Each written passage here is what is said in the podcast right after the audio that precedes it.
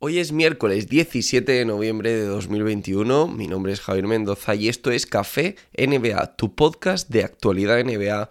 Todos los lunes, miércoles y viernes te traigo, antes de que te tomes un café, todo lo que necesitas saber de la mejor liga de baloncesto del mundo. One, two, three,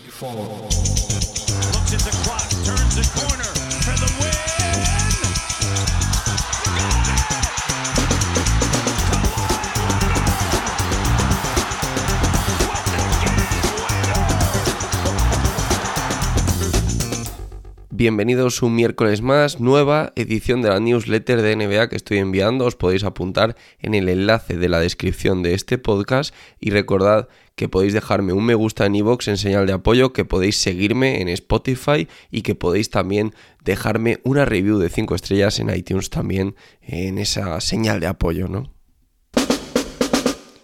Empezamos con una noticia de alcance, una noticia que está avanzando cada vez más y es que la NBA está investigando el tampering que se produjo en los fichajes de Lonzo Ball por los Chicago Bulls y de Kyle Lowry por los Miami Heat. Es decir, está investigando los sin entrade que hicieron tanto New Orleans Pelicans como Toronto Raptors de acuerdo a la investigación de la NBA que se ha llevado a cabo con entrevistas tanto a jugadores como a ejecutivos de ambas plantillas y también, bueno, en este caso de las cuatro plantillas involucradas en estos dos traspasos que son totalmente distintos, ¿eh? no tienen nada que ver uno con el otro, pero que incluso está investigando también mensajes de textos, correos electrónicos y demás. Es decir, está haciendo una investigación muy seria. Y esto es importante porque desde 2019 la NBA ha incrementado mucho las multas por tampering, llegando a poder multar a los equipos con 10 millones de dólares, que bueno, no es que vaya a arruinar a ningún equipo, pero es una cantidad muy importante de dinero, o incluso con la posibilidad de suspender tanto a ejecutivos como incluso de cancelar contratos en los casos más extremos, esto ya sí que sería grave, y también eh, estarían estudiando la posibilidad de quitar rondas de draft, como ya hicieron el año pasado con los Milwaukee Bucks, que además le quitaron la segunda ronda de draft de 2022 por aquel tampering con Bogdan Bogdanovic, a quien al final no ficharon, o sea que es que a los Milwaukee Bucks les salió totalmente mal. Sin embargo, Miami Heat ha conseguido a Lowry Lonzo Ball ha conseguido, o sea, los Chicago Bulls han conseguido a Lonzo Ball, así que las multas o las sanciones, en caso de que sean sanciones, podrían ser peores de lo que fueron para los Milwaukee Bucks, que bueno, fue esa ronda de draft retirada, que es algo que no habíamos visto nunca por tampering. Los Kings parecen dispuestos a despedir a Luke Walton. Parece que los Sacramento Kings están hartos de ser el equipo más perdedor de la NBA, que actualmente acumula una racha de 15 años consecutivos sin pisar los playoffs. Y tras un arranque dubitativo, con 6 victorias y 8 derrotas por enésima temporada consecutiva, la franquicia ha filtrado a la prensa que no tendrán consideración alguna en despedir a Luke Walton si el equipo atraviesa una mala racha. Esta filtración es más importante de lo que pueda parecer porque en su momento, en el verano, se dijo que Luke Walton continuaba en los Sacramento Kings porque estos no podían permitirse pagar el despido, pagarle el finiquito del año y pico que le quedaba de contrato. Bueno, dos años, ahora año y pico. En fin, parece que los Sacramento Kings hacen un aviso a navegantes a ver si Luke Walton lo escucha y despierta. Y no nos movemos de los Kings, porque tenemos que hablar de Marvin Bagley, de que se negó a jugar. El rumor de Walton llega casi en paralelo a toda la polémica que estamos viviendo con el número 2 del draft de Luka Doncic, Marvin Bagley.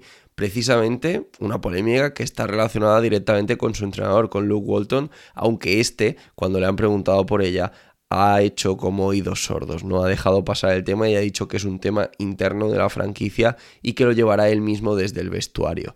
Al parecer, Marvin Bagley se habría negado a jugar en el encuentro de la semana pasada ante los Phoenix Suns. Hasta el momento, el todavía entrenador de los Kings, eh, Luke Walton, solo le ha dado minutos en dos de los 14 partidos que han disputado los Kings esta temporada.